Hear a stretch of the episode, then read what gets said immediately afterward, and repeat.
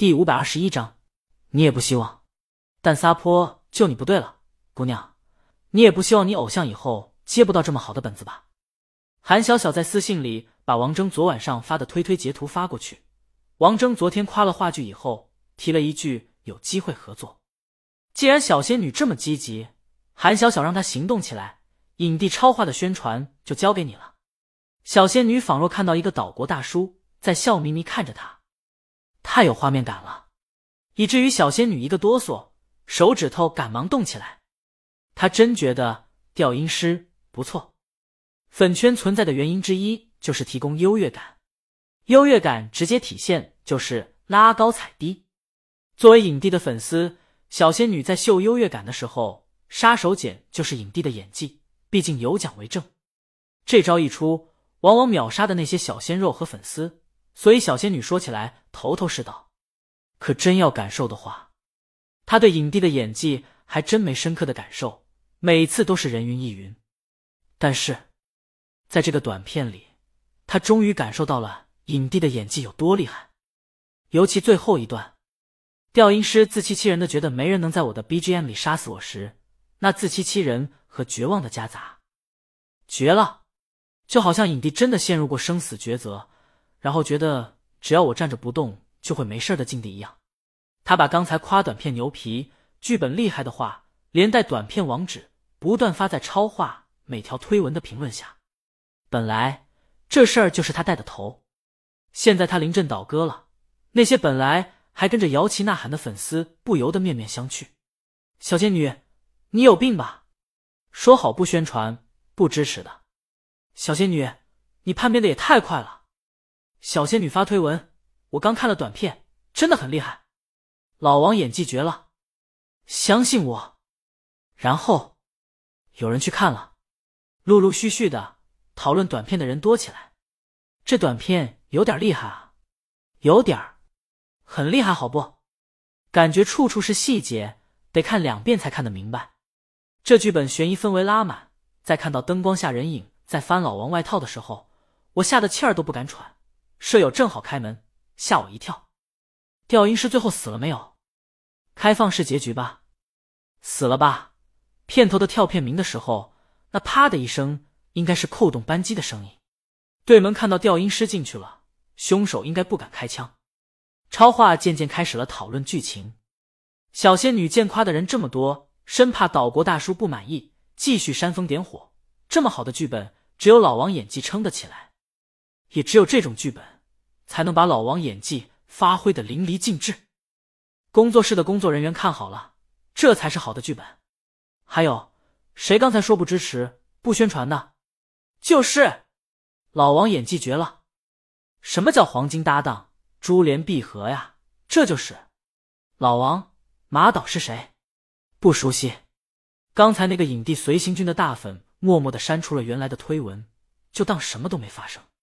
然后，影帝随行军至少三刷才看明白的短片，在十四分钟内将你卷入恐惧与欲望的漩涡，让人享受观看快感的同时，切身体会到“脊背发凉”这个词从字面意义到心理层面的通感。后面就是号召粉丝们宣传、讨论之类的话。接着，不少粉丝涌入视频网站，不断观看和讨论这部短片。很快，就有很多人在视频下面。很挖视频细节。等韩小小去了公司，终于把账号认证搞定的时候，发现浴火重生这百万粉丝的视频博主都推荐和参与到讨论中了，视频的播放量也水涨船高，到热门视频榜首了。新号粉丝量是蹭蹭蹭的往上涨。不愧是江阳的剧本，悬疑拉满，战术后仰。什么叫推理大师啊？十几分钟的短片也能玩出花。刘涛作为推理的独立出版人，挖掘和负责过不少推理出版。这些推理的作者很多都是推理迷。当这些人在一起的时候，思维往往能碰撞出耀眼的火花。所以，刘涛很早以前就拉了一个群，群里有很多的推理作者，每天聊天打屁，时不时心血来潮的来个智力游戏。譬如，设定一个稀奇古怪死凶杀案，然后一群人编推理故事等等。曾让刘涛指点。还好奇推理哥是什么哥的丁路就在这个群里。他每天在群里玩的不亦乐乎。今儿他正做早饭，听着《夜的第七章》，跟着唱两句，唱着唱着就成蚊子了。正好，手机响了，丁路探头看了一眼群里的消息。这要是以往，就是群里的消息也得等他做完饭再看，但今儿不行，因为看看这个短片，影帝和江阳合拍的，超牛，悬疑和推理拉满，看了起鸡皮疙瘩。妈的，江阳写这么好，盲人碰见凶杀案，这创意。咱们怎么没想出来？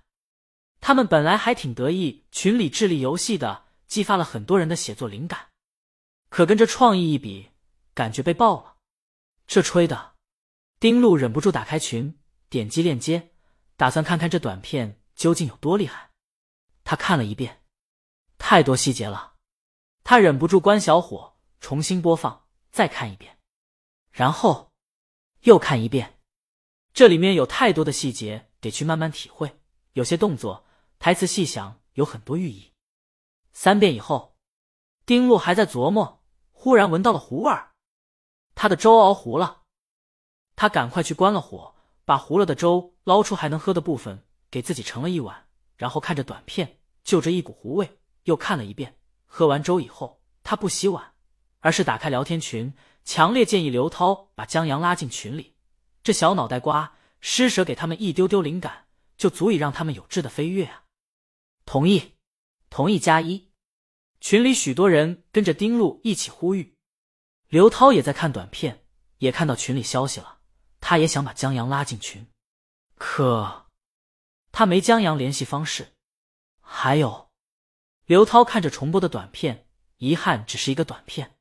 这么好的创意，要是拍成电影或者写成长篇就好了，绝对爽。我领口呢，不会穿反了吧？江阳在穿卫衣，头罩在卫衣里，寻找着领口。李青宁帮他把头拉下来，多大了还这么幼稚，衣服都不会穿了。晚啊！江阳把衣服穿好，他里面穿了一件白色衬衣，外面套了件灰色字母卫衣。李青宁穿的跟他是情侣卫衣，不过是白色的字母卫衣，下半身是牛仔裤，佩戴中性耳环。俩人站在一起特别搭。今天李青宁要去音乐节的舞台排练，所以穿的要干净利落很多。他最后戴了一顶棒球帽。在江阳准备好以后，俩人一起出了门。江阳也要去音乐节的现场看二手乐器排练。